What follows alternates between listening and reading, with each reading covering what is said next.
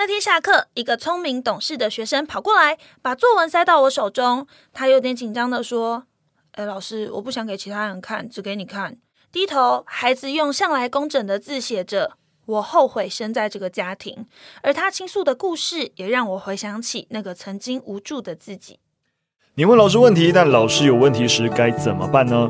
老师，我有问题，将透过老师自身故事的分享，从中看到关于教育更优为也实际的面貌。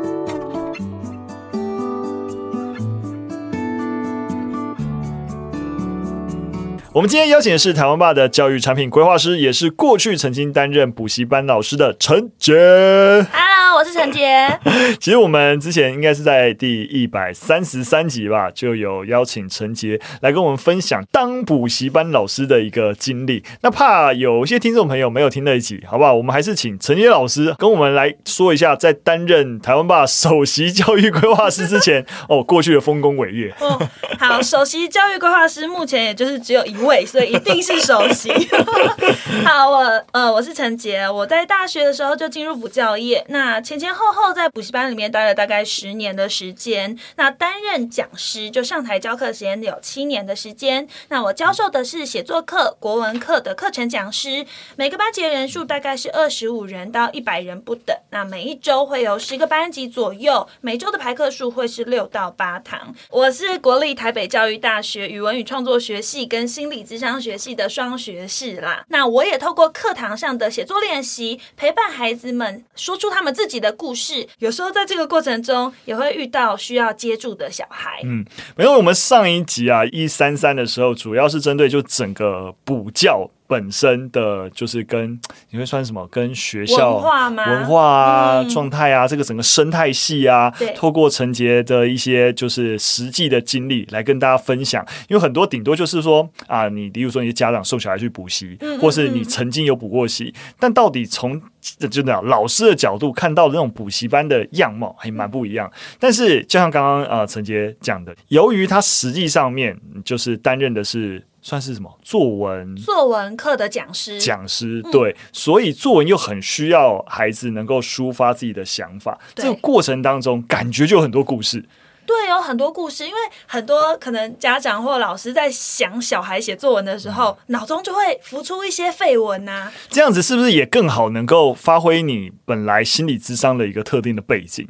对。因为课程中会希望小孩他们可以，我是希望他们写作的时候不要太掰啦。嗯、因为虽然你知道很多未闻造情的状况会发生，但我很希望他们就是可以好好的讲自己的故事。嗯、我举个例子啊、哦，有一次我们写作的题目是受伤的那一刻。嗯，诶，如果是你遇到受伤的那一刻，你会写什么？你认真问我吗？认真问你啊！吵起来了！我跟你讲，我现在立刻想到一刻，是我担任实习老师的时候。嘿。我认真要分享喽！好啊，你说，你问我就要分享了。好啊，可能可能会剪掉哦。你说，我记得我呃，就是你知道，因为刚当要当实习老师，所以那时候啊，对教育充满了一个热情。对，嗯、然后我认真是在那一届实习老师，我跟你讲，我真的应该是最拼命的那一个。嘿，就真的每天都在学校待非常非常晚。嗯，哎，我不知道我有没有跟你分享过这个故事？没有。好，不知道，我继续讲。就是你知道，因为担任实习老师，所以通常你会有导师实习，嗯、然后你也会有教学实习。然后也有行政实习，对，对。那我其实大部分时候我都待在行政，就是那时候待在教务处的办公室。你被抓过去了，也不算被抓过去，因为你会分派，所以我在教务处有个位置。嗯、所以就除了我要跟导师或跟班啊、呃，就是去观课的时间之外，我都是哎，如果在教务处能支援什么，我就尽量帮忙。哇，对，积极青年呢、欸？真的认，真的超级无敌积极的青年。对对对，就觉得哇，什么事情我都想要了解看看。反正第一年然后投入社会嘛，所以就觉得很有很有抱负。然后所以教务处又通常是。在学校里面，你知道，通常会加班加蛮晚的一个处事。对，对，所以我经常都是教务处什么时候关门，我在什么时候离开。因为我就想说，反正我家也住住学校附近，那能帮上忙就这样留着。但没有我事情的时候，我还是可以做其他的事情。嗯我突然有一天晚上，那教学组长也留很晚，他就很感慨的，就是来我办公室前面，然后跟我说：“雨辰啊，嗯，其实你知道吗？学校没有你也不会倒。”哎，他认真这样说，我当时傻在那边。啊，是受伤？是什么意思？受伤的那一刻，我当下对你问我不是受伤那一刻吗？我没用吗？真的当下真的超出了，因为你就是真的也年轻了，哦、但是他其实完全没有恶意，他不是那个意思，他其实不是那个意思，他其实是为你好，希望你休息。也不是说休息，就是说，因为你知道实习老师核心的重点是接下来要较简，嗯、要较真。嗯、他觉得我应该把多一点的时间摆在自己身上，嗯、而不是觉得说啊，我要更多帮忙学校啊，干嘛的。他想要告诉你，就是你知道，就是实习老师也只有半年，嗯、那下半年没有实习老师，学校是不是还在运作？还是嘛，嗯、对不对？所以你不要想说没你帮忙，学校就会怎么样，我们就会多辛苦。没有。我们事情还是会做得完的。那你当下的感受是什么？当然还是蛮受伤的啦。就是 你要回什么？后来听到知道啊，当然就是理解他是本意是好的，但总有一种还年轻就觉得希望希望自己的努力真的是被需要，被需要，对不对？然后我真的有帮你解决问题，然后有一种对，所以当下心情很复杂。我又知道你对我好。又觉得啊，我那我这几个月做的事情是不是啊没什么价值吗？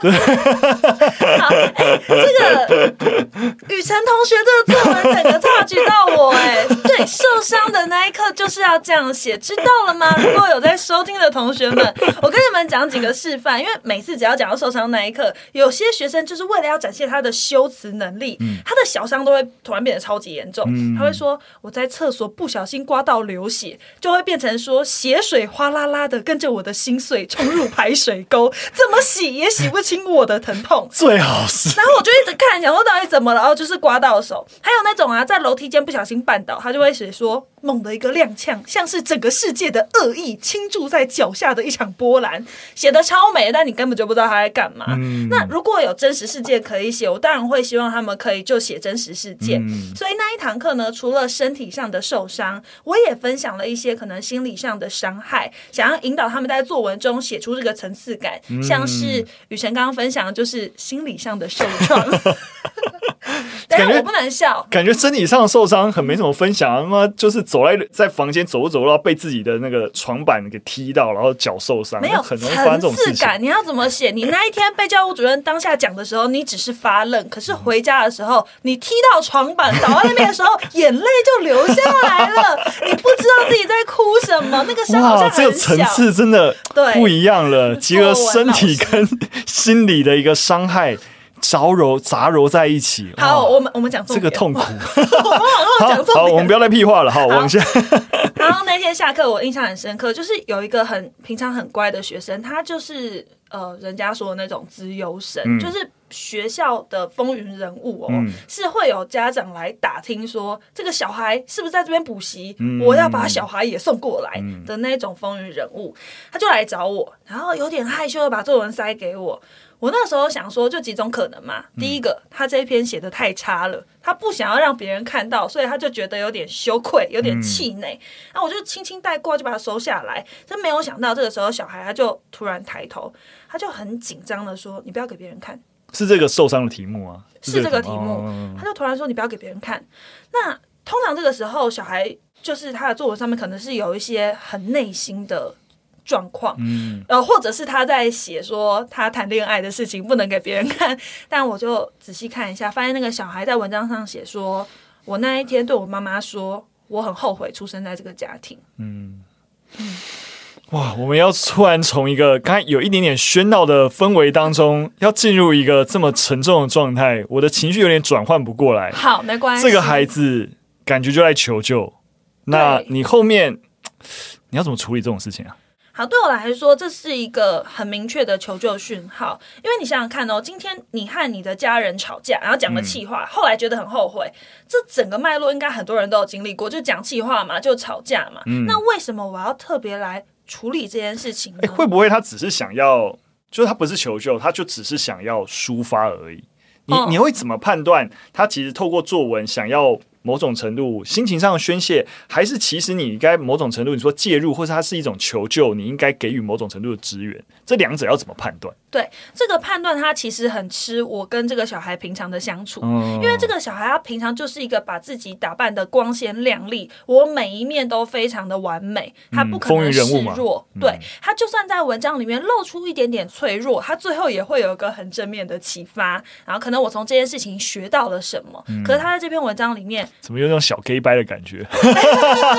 对，有一点。但是这个问题出在哪里？嗯、其实我之前就有观察到这个小孩哈，嗯、他在。写同学的情感，或者是在写什么老师啊、竞赛啊，或者自己平常读书的挫败感，他都写得出来。但只要遇到家庭的题目，他能避就避，嗯、他能够去写个论说文讲家庭多重要，嗯、他就不会写自己的事情。嗯、所以当他在写这一句话的时候，我知道他也许心中有某个开关打开了，他可能被触动了。他写了这句话，我就要好好的重视。嗯、那后来这个文章中，小孩就叙述哈，他说自己因为时间安排的关系，跟妈妈吵了一架。虽然他知道自己每一句话都是理亏的，妈妈才是对的。可是你知道脑冲嘛，情绪上的青少年就就随便就骂这句说，我后悔出生在这个家庭啦，然后他就跑出去了。嗯、后来他从其他的亲戚口中才知道说，妈妈那天哭得很伤心。嗯、但最难的是什么？就是说对不起。嗯，哎，你以前带国中生，对他们来讲说对不起容易吗？嗯，我其实带的是高中生，还讲错，但我也有带过国中生啦，嗯嗯嗯，因为我在正大附中那时候是那个完全中学，欸、所以同时教国中部跟高中部。我觉得国中就是一个，为什么喜欢教高中，就是我可以跟他们做知识上面的交流。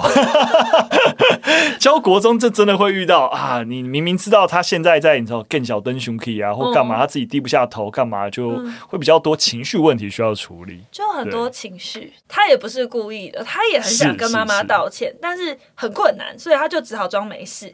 可是他在文章中，他就写了一句话，他说他总觉得那件事情之后，他心里就破一个洞。嗯，就他也很讨厌自己在外面都好像可以哦，很聪明，然后很自由，然后什么大家都很崇拜他，可是回家却没有办法。跟妈妈好好说一句话。嗯，那我再往后深聊，才发现哈，其实他的爸妈各自在生活中都遇到了很严重的问题。嗯，那爸爸有一些身体上的问题，然后也生病了，然后也有一些可能自己作息上啊的问题。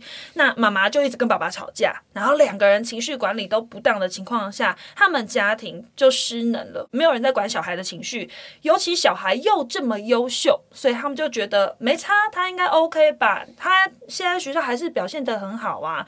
然后爸爸的选择是用物质来满足小孩，就是看到他的时候，哦，就买东西给他，他想吃什么就都一直给他钱，可是对其他事情就完全没有在问。嗯，那妈妈是完全反过来的，她就是过度关心小孩的一举一动，嗯，就是你每个东西我都要盯场，想要让孩子去达到一个完美的人生，弥补他自己的缺憾，对。的这种感觉，不是说一定这样，对对对对对对，眼眶红了。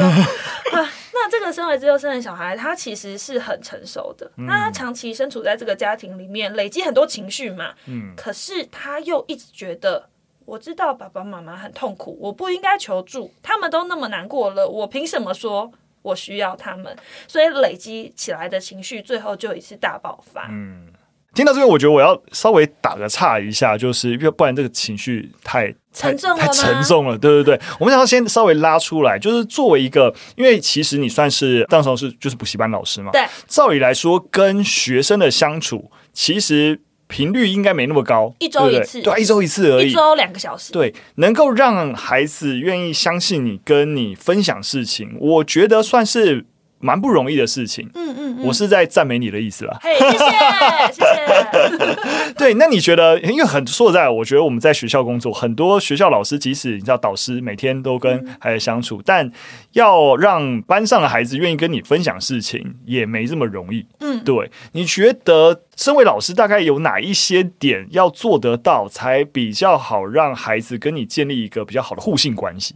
第一个要素就是观察。那这跟我的心理咨商的背景有关嘛？大家想到补习班老师，就是那种画面上那种很幽默，然后风趣。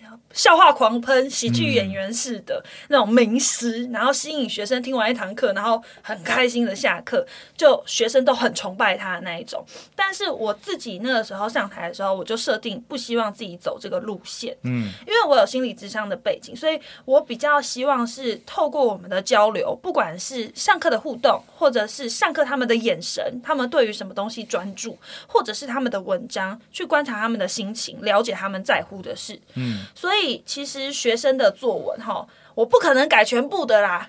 一个礼拜一个班一百个人，然后一个礼拜有十个班，这样就有一千份作文呢、欸。嗯、我没有时间改全部的作文，会分配到不同的老师啊。但是只要有学生下课来跟我说：“哎、欸，老师，这只能给你看哦，你不能给别的老师改哦。嗯”我就知道说他可能有想要对我说的话，或者是他比较放心对我说的话。那我也会观察，呃，学生在作文中愿意揭露的程度。嗯，比如说，哎、欸，其实这真的很有趣、欸，哎，你可以从主题去看学生。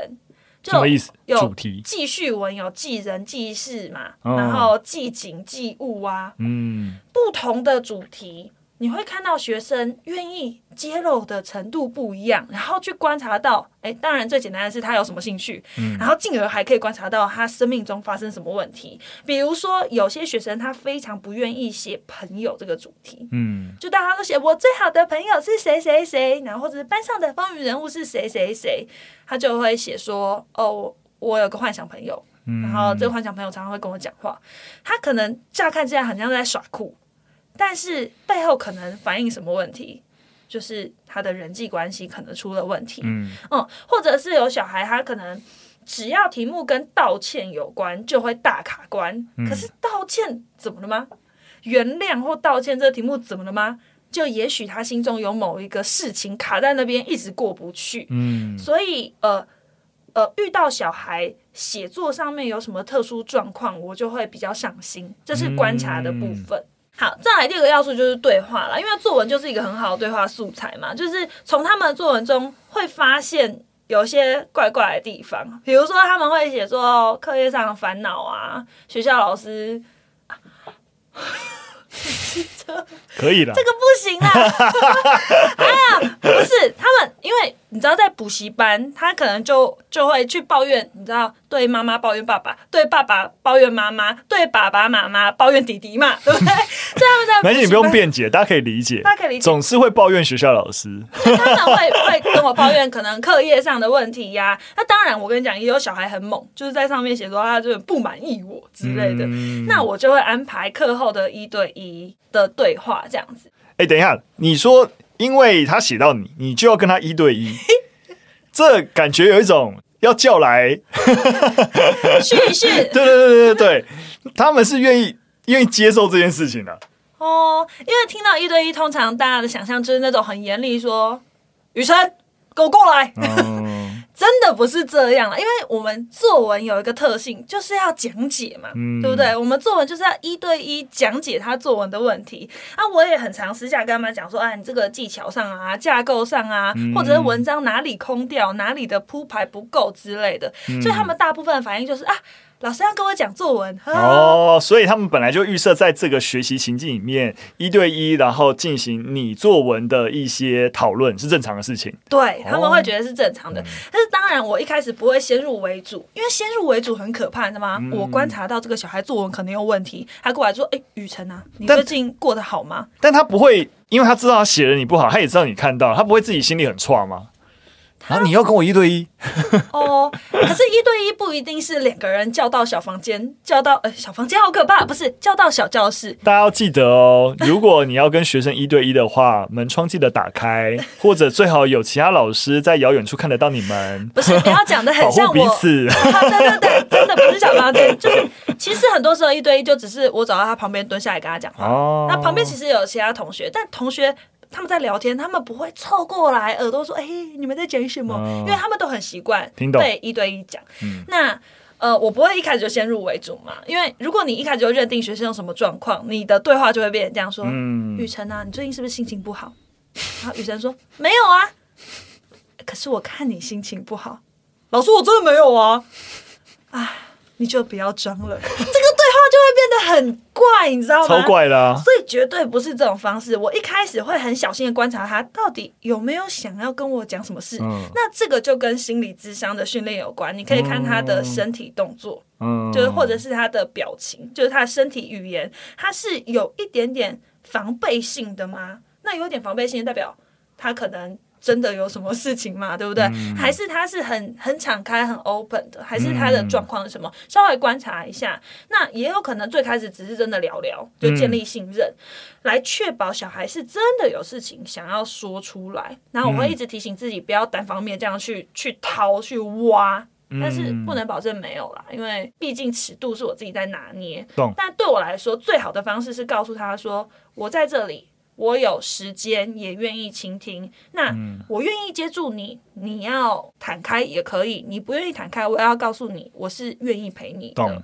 我想大部分的老师其实都都是非常愿意在孩子人生中遇到大困难的时候去接住他的。”雨辰，你有这样的经验吗？我我其实蛮同意你说，我觉得现场多数老师都是很，我觉得当老师的人有一些特质，但很极端，我就不多说。就是大家其实本来就好为人师，真的你觉得能够帮助孩子蛮好的，但我觉得能够做到你刚刚的技巧的，我觉得不多。我觉得多数的确会像是你前面举例的那个样，就是哎哎，我我明明就看这个孩子有状况，就说哎，你有什么烦恼？嗯，他就盯着不讲。对，因为不讲，你为什么不讲？就是老师可以帮你呀、啊，你说出来嘛，你说不，你不说出来，老师怎么帮你？你是不是不相信我？你是不是不相信我？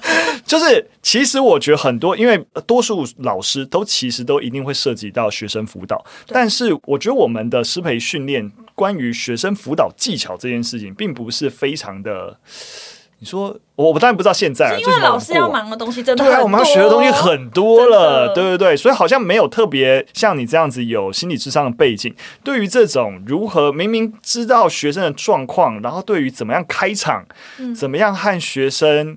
就变有时候变好意，反倒学生觉得你你在干嘛？你是找我麻烦？对对对对对对对，所以有时候会变成这样，最后结果都会变成是考验这个老师本身他在过去，例如说在待人处事或他自己本身跟朋友相处的这种 EQ，也不是说 EQ，就是你人际消对经验够不够，然后你的沟通能力平常强不强，而不是说在教学上面或对于老师有一个辅导能力上面的培训。我觉得这的确蛮需要的。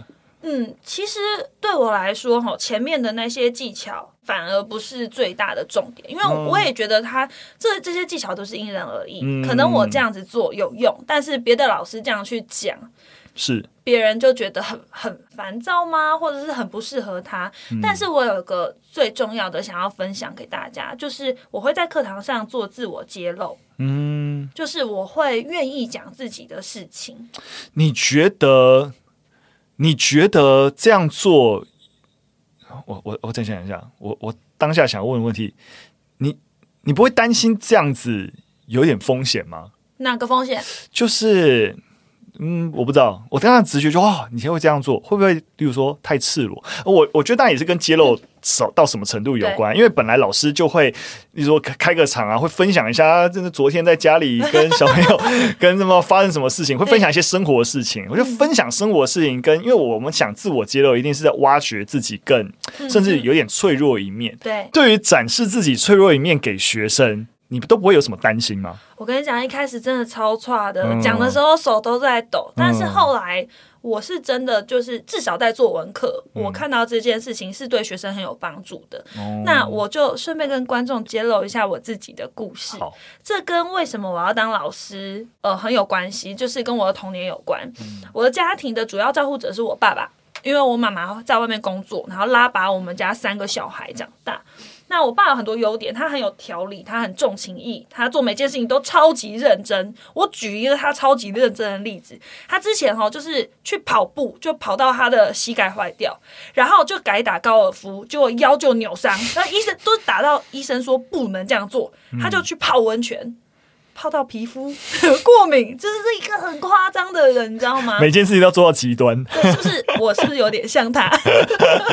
就是有遗传到他的认真，嗯、但是他的情绪管理是有一点问题的。嗯、那有时候他会觉得他在管教小孩，所以我要用打的，我要用骂的，你才听得懂。我是为你好，嗯、然后尤其是你知道，管教这件事情最重要的是什么？态度。嗯，哦。你的态度不好，所以我就要打到你好。就是威权时代很多会这样子，嗯、所以我常常回想到我小时候的我哈，是比别的小孩更努力读书，更努力的展现自己，更努力的参加活动，当班长我都第一个举手那种乖宝宝。可是为什么呢？是因为我想要假装跟别人是一样的。嗯。我想要用这些事情来掩饰，说我回家，我的家庭是这样子的。嗯，然后我回想起来，我觉得如果那个时候有老师愿意在课堂上告诉我他有什么缺点，嗯、他有什么缺憾，有什么不完美的故事，也许那个时候的我就是某种程度被接住，嗯、我就不用假装很完美，我可以愿意去面对自己的痛苦或脆弱。嗯，嗯，但是当然要在课堂上面去讲说自己有一个这样子的家庭跟童年，有点困难嘛。那当我选择第一次揭露了之后，我发现就是，哎，很很神奇耶！几堂课学生看到我之后，他们也愿意分享他们真心的烦恼。嗯，但我们当然还是可以理解，这种像刚刚这样的自我揭露，嗯，是偏沉重一点的。对，那我们也知道，这整个课堂经营的那个氛围的拿捏蛮重要。嗯，你你怎么样子在这个课堂氛围，在你自我揭露完那整个低气压状况底下，再拉回来，或是怎么样子引导回你本来要推进的，就是教学内容。有一个很重要的事情，就是我的自我揭露是为了这个课堂服务，而不是我在对大家寻求安慰的咨商。对，这很重要。这个目标非常重要。我今天跟学生讲这个故事，一定是为了希望他们有某方面的感触，嗯、或者是共鸣，让他的文章可以更写出贴近他内心的感受等等。但是因为补习班嘛，我不可能就这堂课我这样讲完之后，全班就哭着下课，然后回去又抱爸妈，哦，陈杰老师好可怜哦，绝对是不可能。所以我会用比较平稳的语气去讲，而且最重要的是，我一定要把这个话题拉回课程的主轴。我举例来讲哈，我有次在讲距离跟时间感是相对的，嗯，当然不是在讲什么爱因斯坦相对论那么难的东西啦，就是在讲说有时候有个距离明明就很短。但是你心里感觉很长，你知道吗？嗯、还有时间感，就是，呃，我还记得我小时候有有一瞬间，我以为我有超能力，嗯，就是我要把碗打破的时候，就是碗从我手中滑出去的时候，你知道整个画面慢动作，然后我脑中想到我爸坐在客厅的沙发，即将要听到这个东西打破，然后那个哇。那个时间变得很长，然后掉到地上摔碎，很崩溃。就是我要表达说，这个东西是相对的。没错，我之前在坐飞机的时候，明明要坐十几个小时，因为我在玩萨尔达的关，觉得哎哎哎，怎么十十几个小时一下就被没收了？一下就过了，没错。对，所以距离跟时间这种相对的概念，你如果可以在文章中表达出来，会让你的文章很有趣。嗯、那我就分享了一个我生命中觉得最远的距离。呃，那是我年纪还蛮小的时候，我小学二年级，然后妈妈在外面工作嘛，然后那天哥哥好像忘记做错什么事，反正他就比较调皮，他可能在学校说脏话之类的，我爸就很生气，然后他就在打他，可是他打他不是平常的。他平常可能是用晒衣服的竹竿就直接打断啊之类这样，可是他那一次是真的是比较严重的殴打他。那我永远都不会忘记那个时候哈，我就坐在沙发上面，很乖，坐得很直，然后就看着这一切发生。那时候我知道他这样做是错的，而且我可能就是听到我哥在哭啊，然后听到那个皮开肉绽的声音啊，我很害怕。那我应该要求救吗？我要怎么求救？电话就在我的左手边三公分。嗯，我其实可以拿起电话就打给妈妈，打给警察，打给学校老师。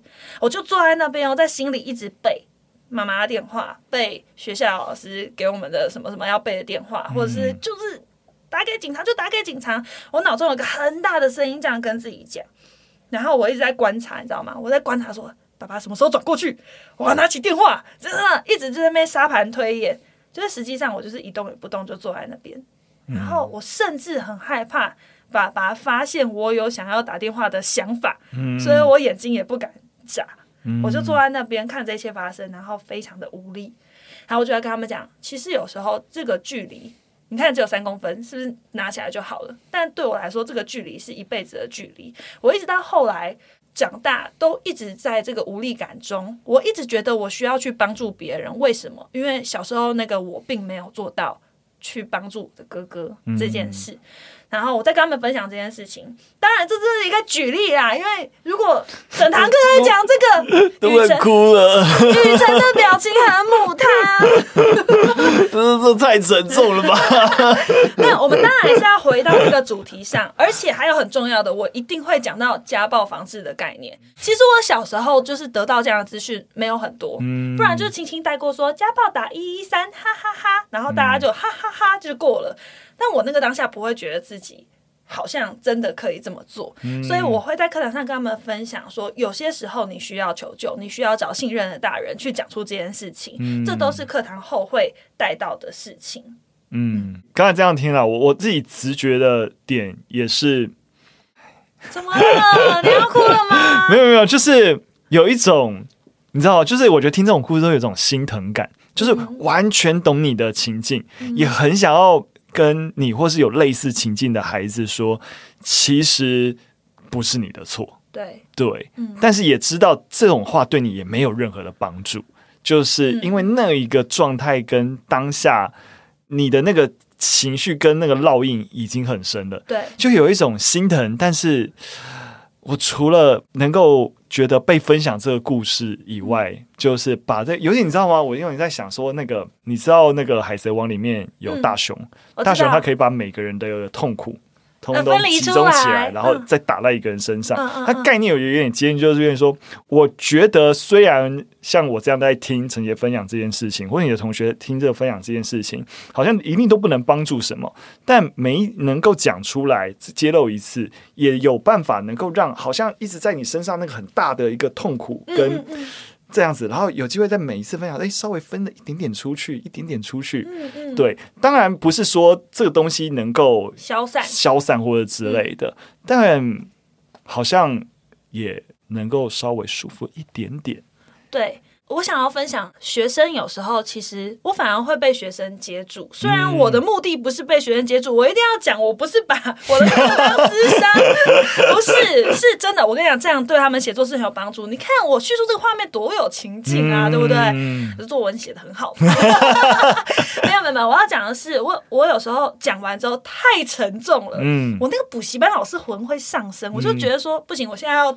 拯救一下这个场面，对对对，然后我就会感笑的说：“哈哈，你们看我是不是很逊？看电话就在旁边拿不起来，你们是不是就拿得起来？”嗯、就我记得印象很深刻，有一堂课哈，有一个班上的小男生，他很体贴，嗯、他就很真诚的看着我，他说：“不会啊，因为你那个时候也是一个小孩子，嗯、你那个时候一定也很害怕吧？”嗯，然后那句话就是。真的有震撼到我，因为这么多年来的那种自责、无助的情绪，嗯、当被另外一个小孩子讲出这份同理的时候，嗯、我是真的觉得自己好像又更疗愈了一点。嗯、更重要的是，你看到其他的小孩，就是听他那样讲之后，大家好像有一种，哎，我没有这样想过，哎，但是你说的很对。嗯、然后整个班级的可能同理的能力吗，或者是去接触别人的能力都上升。嗯，我我觉得。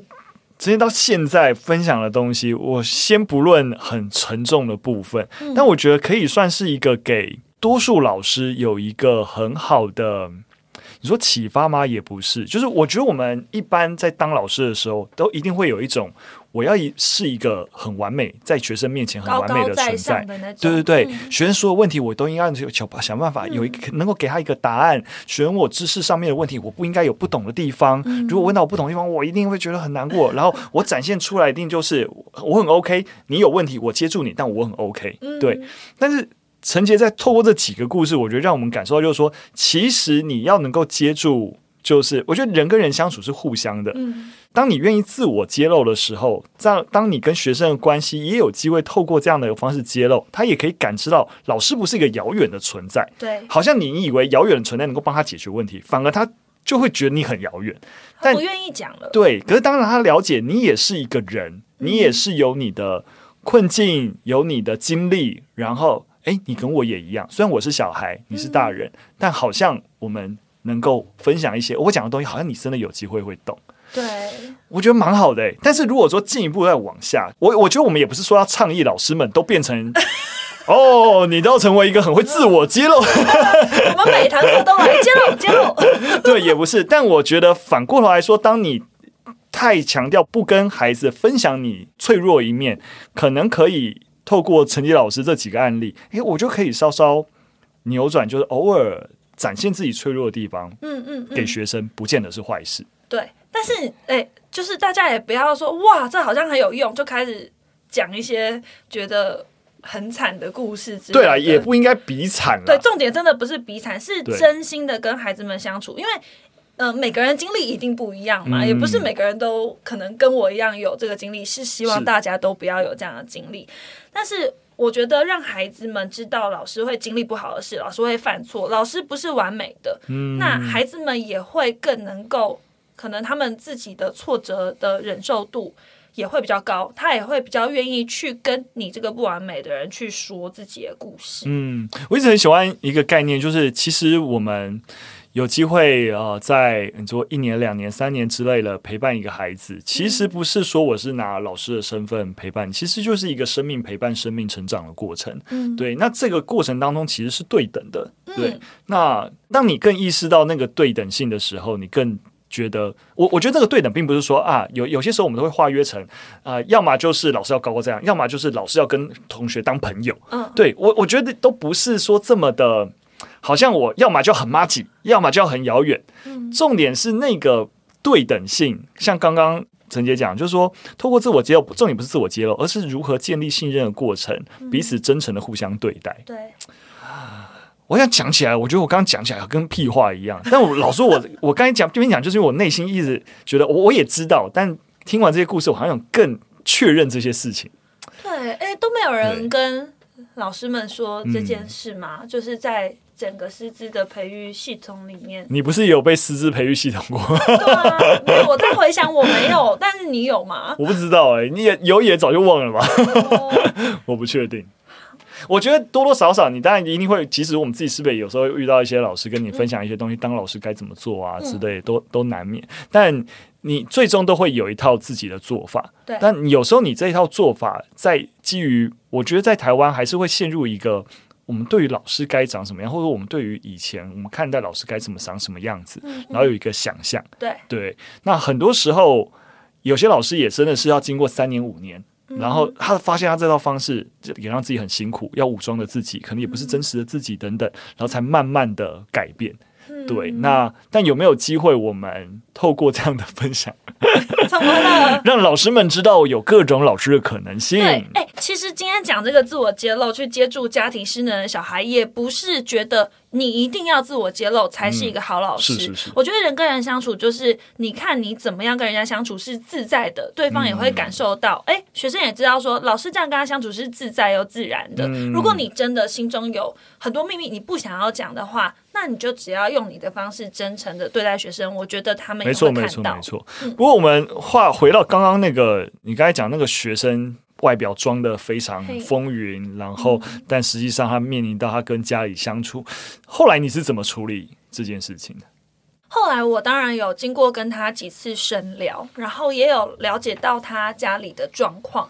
可是说真的，补习班老师是有一点尴尬，因为我们不可能、不太可能直接去跟家长讲说：“哎，你的小孩在作文里面写家庭有很多问题。”嗯，因为。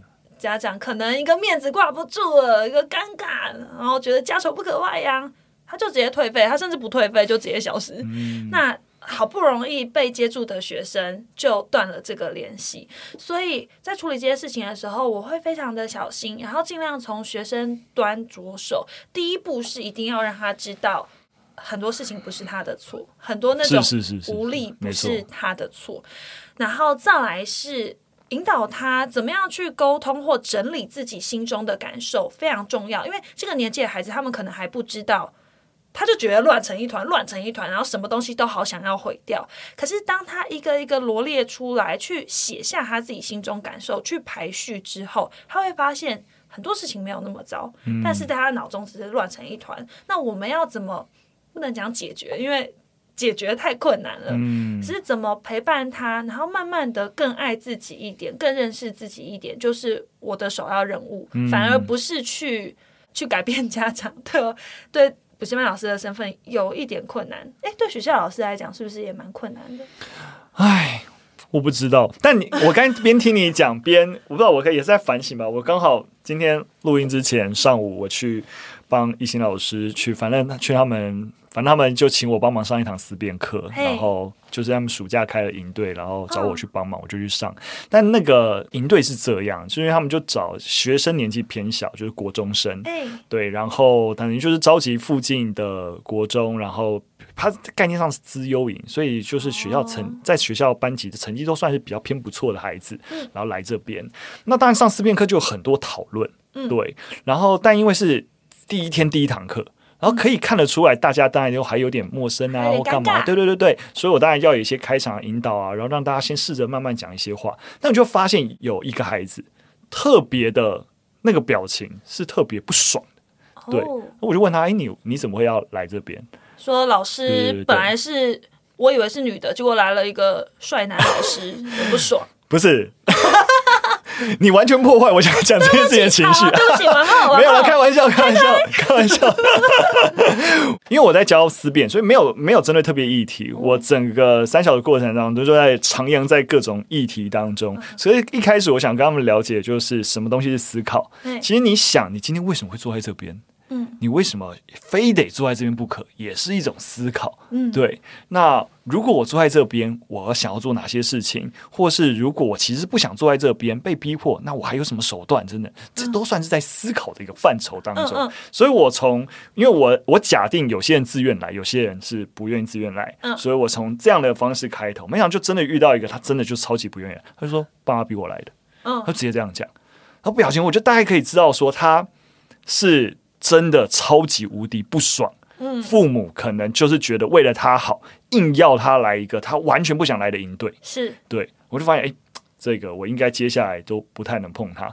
但是尴尬的事情又是分组的一个状态，嗯，所以我还是我完全没有办法照顾到他的个人状态，嗯，对，我且而且我还这个一面之缘，对不对？嗯，所以我只有就是跟他讲说，我们课堂进行，我还是会要请大家分享，嗯，但是。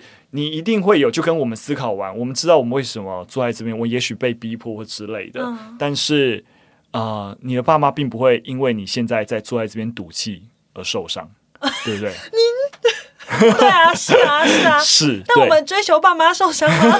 不是，就是他不会因为这样子，他们损失了什么？但现阶段在生气，损失的是你。对，真的。对，你要怎么运用这三天的时间？嗯、你要选择在这边继续生气，嗯、还是重新思考自己？即使被迫来，那我该怎么面对这被迫的三天？对，你可能自己要想一下。对，他反应什么？哦，我完全没有办法直接照顾到他，我就很快速的讲这些，他还是因为看得出来那个情绪是一直在的，他就跟起床气一样。对，嗯、就是擦了手。然后的表情就是一个死鱼脸，嗯，他整节课都是这个样子。他、哦啊、我听说他连一整天连下午的课也都是这样了。哦、然后因为下午更更下午一定比我更衰。嗯、我的课只是思辨课，大家要我丢问题，大家要回应。下午是个表达课，嗯、完全不表达。对，可是我我刚才讲，我有点有点有点点，就是当然我知道我的局限，我绝对帮不到这个孩子，嗯、但看得出来这个孩子在看跟他的家庭，从这一个小的环节，你知道他一定有很。很多的问题，沟通不顺利。对对对对，嗯、但你也知道，你接你你知道，就就我一个单堂老师的身份，我觉得接不住他。嗯嗯嗯。对，但我也很担心我的话，某种程度其实是刺伤他，哎、没有帮助到他啊。反正你知道，我现在就在反省。一个好老师才会有这样的反省，是真的。嗯，那我觉得我们不可能接住每一个孩子。然后我其实也也会有很多后悔的时刻，嗯、但是以长远来看，就是有很多保持联系的小孩，嗯、他们都会让我知道说，他们学生跟老师之间的信任不会因为你的一两次讲的话就哎，你想想看，这个学生他跟你一面之缘，嗯、他搞不好就把你话真的当耳边风。其实是啊，是啊，这这也是我完全同意的事情。他也不会记得啊，如果他跟你感情真的已经累积起来了，他也不会因为你一两句。可能没有那么注意的话，嗯、就破坏了你们的信任，嗯、所以我觉得那个真心比较重要了。我觉得更多时候，也许我也不是真的，我我也知道这件事情，所以我说我有一些，我也我现在正在反省的过程，怎么我觉得更好？对对，我可能我骨子也不是说真的担心他真的会被我伤害还是影响，嗯、而是如果同样事情再一次，或我会遇来类似遇到这样孩子，我也只有一个可能十五三十秒的情境，在一个这样课堂讨论氛围，给予他一些。想法，或我只能讲那几句话的时候，讲哪些话对于他可能在那个当下的氛围，他也许跟家庭闹得非常的僵，然后又被迫要做很多的事情，可对他有一点帮助。好，反正你知道我的意思。嗯，好，我觉得我只是刚好你讲完以后，我也想到一个，才刚刚早上发生一些事情，对对对对，要多一点感触，没什么，没什么，没什么。如果大家有什么回馈，也可以告诉我。今天的雨辰好不一样哦。好啦，所以说实在的，就是本来就是，其实当老师，我们也都是一直在成长的路上啊，不是只是学生在学习成长。嗯，我们讲出每一句话，其实真的也都是推进我们在往一个。更好的老师，更好的人的路上前进。没错，没错，没错。好了，虽然不想停在这么鸡汤的结尾，但我觉得也是蛮温馨的。从中间那个沉重的一个气氛，嗯，然后最后我自己自我反省一下，然后觉得哎。觉得好了，不错。我觉得今天很很圆满，很圆满。嗯、OK OK，差不多该睡了，各位。好了，呃，今天非常感谢大家的收听。那我们这一集的老师我有问题，也很感谢陈杰老师哈，再次跟我们分享，哇，真的是很 touch 的故事。谢谢。好，大家有任何的问题，或是你也有一些你的故事。想要分享，那也都可以啊、呃，投稿给我们。然后，或是你觉得我们可以在谈哪些面向的一个事情，你想要关心，都可以告诉我们。或者是关于陈杰老师今天提到的事情，或是我提到的事情，有什么想回馈的，也都可以留言告诉，我们都会看，好不好？那我们这集节目到这边，我们就下次再见，拜拜，拜拜。